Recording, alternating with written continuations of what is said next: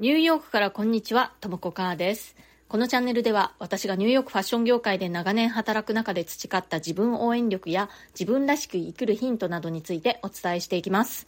ニューヨークの自由でポジティブな空気感とともにちょっと元気が出る放送をお届けします。それでは今日もよろしくお願いします。はい、今日は健康第一ってよくあの言いますけれども健康第一を実践するのってかなりの決意というかね覚悟というのが必要だなと感じているというお話をしたいと思います。これはなぜかというとやっぱりこう健康を第一にするためにはそれ以外を第2第3に優先順位を下げなくちゃいけないっていうことになるんですよね。でまあそれがこう仕事であったりとか家事であったりとか、まあ、趣味であったりとか、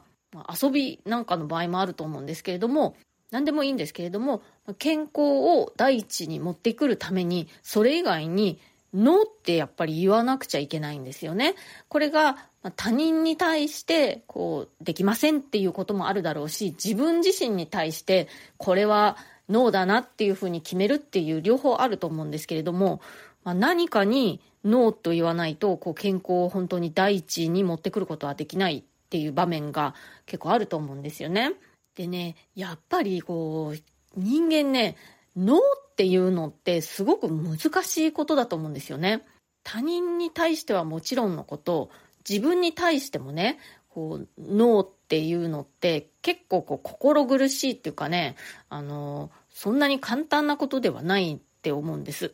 でやっぱり健康第一って本当によく聞く言葉だしみんな頭ではその通りだって思ってると思うんですけれども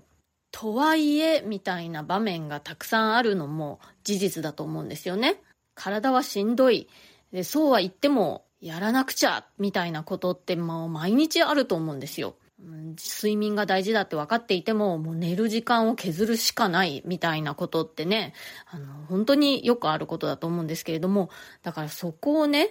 どうやって健康第一っていうのをこう確保していくかっていうことになると思うんですけれども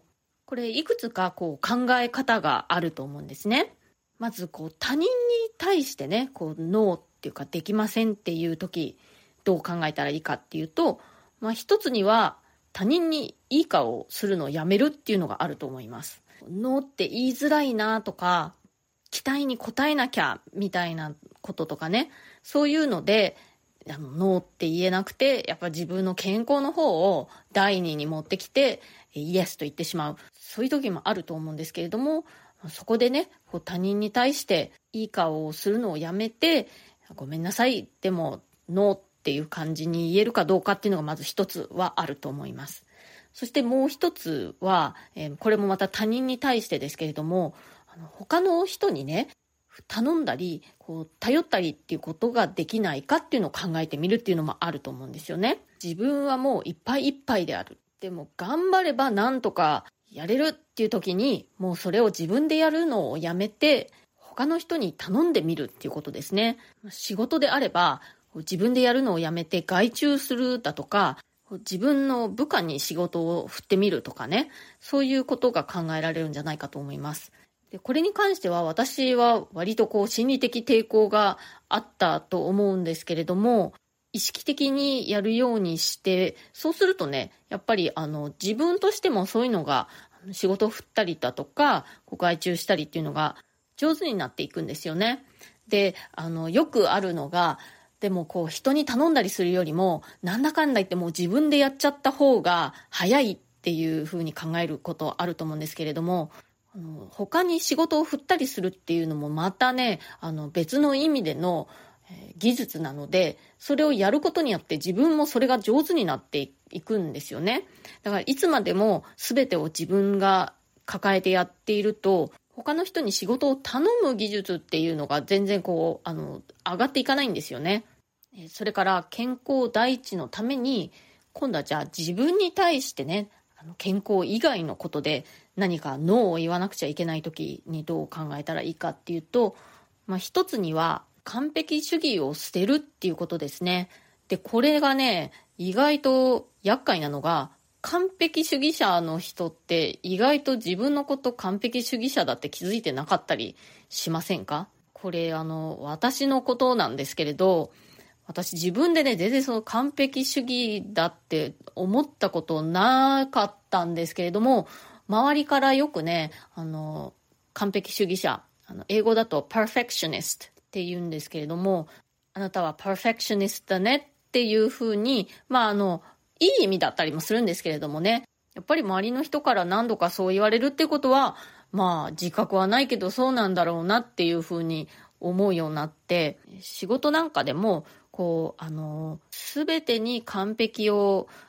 追求するんではなくて、まあ、捨てられるところは捨てていくっていうかね、どうでもいいっていう、流すところと力を入れるところっていうのを、メリハリをつけようというふうに思うようになりました。そしてこう、もう一つのね、自分に対してこう、ノーという時の考え方なんですけれども、頑張れない自分を許すっていうのもあるなって思うんですね。これはこう自分自身の中でね、自分の決めた、まあ、レベルだとか、まあそういう目標に到達できない自分を責めるのをやめるっていう意味もあるし、あともう一つはね、こう周りとの比較で、あの人はこんなに頑張ってるのになんでこう私は頑張れないんだろうっていう考え方をやめるっていうことですね。あの、人間ね、誰しもこう頑張ろうと思えば頑張れるかっていうとね、そうじゃないっていうことが本当だんだん分かってきたんですね。まあ、自分も含めね。もっと若い頃はね、なんであの人は頑張らないんだろうって思ったりしたこともあったんですけれども、やっぱりね、人によって頑張れない人っているんですよね。頑張れないっていうか、その、どこまで頑張れるかっていうのは人それぞれだっていうことが本当によく分かって、もっと20代とかね、そういう若い頃はね、もうやる気のないやつはされみたいな感じに思ってたんですけれども、やる気があってもどこまで頑張れるかっていうの本当にね、人それぞれなんだなっていうことがだんだん分かって、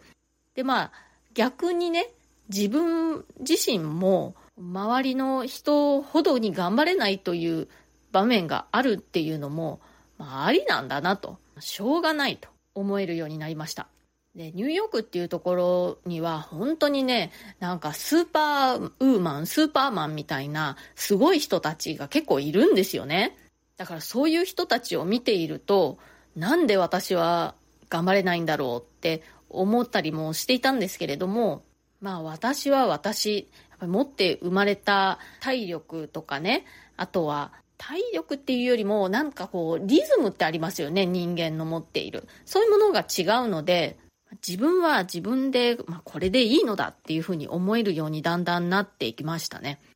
という感じで他人または自分に対してね、ノーということでこう健康というのを本当に第一にしていくことができるんじゃないかなって思います。で私もね過去にやっぱり仕事を頑張りすぎちゃったりして体を壊してしまったっていうことが何回かあるんですね。で幸い命には別状なかったし、まあ、あの、コロナに関してはね、ちょっとね、あの、後遺症があるんですけれども、まあ、それでも日常生活は遅れているということで、まあ、ラッキーだったんですけれども、中にはね、やっぱりこう、無理をすることで、大病を患ってしまったりだとか、取り返しのつかない感じで健康を損なってしまうっていうこともあると思うんですよね。あの、本当に肉体的にも精神的にもなので、やっぱりそういうことにならないように自分とよく相談して、健康第一っていうことをね、あの、真剣に決意するといいんじゃないかなと思います。健康第一って本当によく聞く言葉だし、言うのは簡単なんですけれども、実際実行するのって結構こう、覚悟っていうか決意が必要なんじゃないかなと思います。はい、コメントのお返しをしたいと思います。結局着ない服を買わないために気をつけることの会員にコメントいただいております。ヘーゼルさんから。ラッキーな鳴き声に動揺しつつも平静を保とうとしているともこさんが微笑ましかったです。これから仕事なので、どんなラッキーなことが起こるかワクワクです。ということで、ヘーゼルさんありがとうございます。私のその気持ちが伝わっていたのがすごい。そう、まさにね、動揺しつつも平静を保っって言ったつもりだけど、バレてましたね。さすがです。えー、あの、ラッキーデーはラッキーなことありましたか？また聞かせてください。えー、それから、てんてんあと、ちゃんと南極南着陸おめでとうさんから、値段で決めるなですね。お直しはすぐやるのがいいんですね。お直しもしちゃったし着てみるかとなるかも。ということで、てんてんさんありがとうございます。そう、あの、値段でね、決めるなですよ。本当に。あの、安いから、いっかとかね、まあ安いし、うん、まあ買うか、みたいなものって結局あんまり活用できないっていうことが多いんですよね。だからすごくあ、欲しいっていう思うものが安くなってたら本当にいいんですけれども、まあそんなで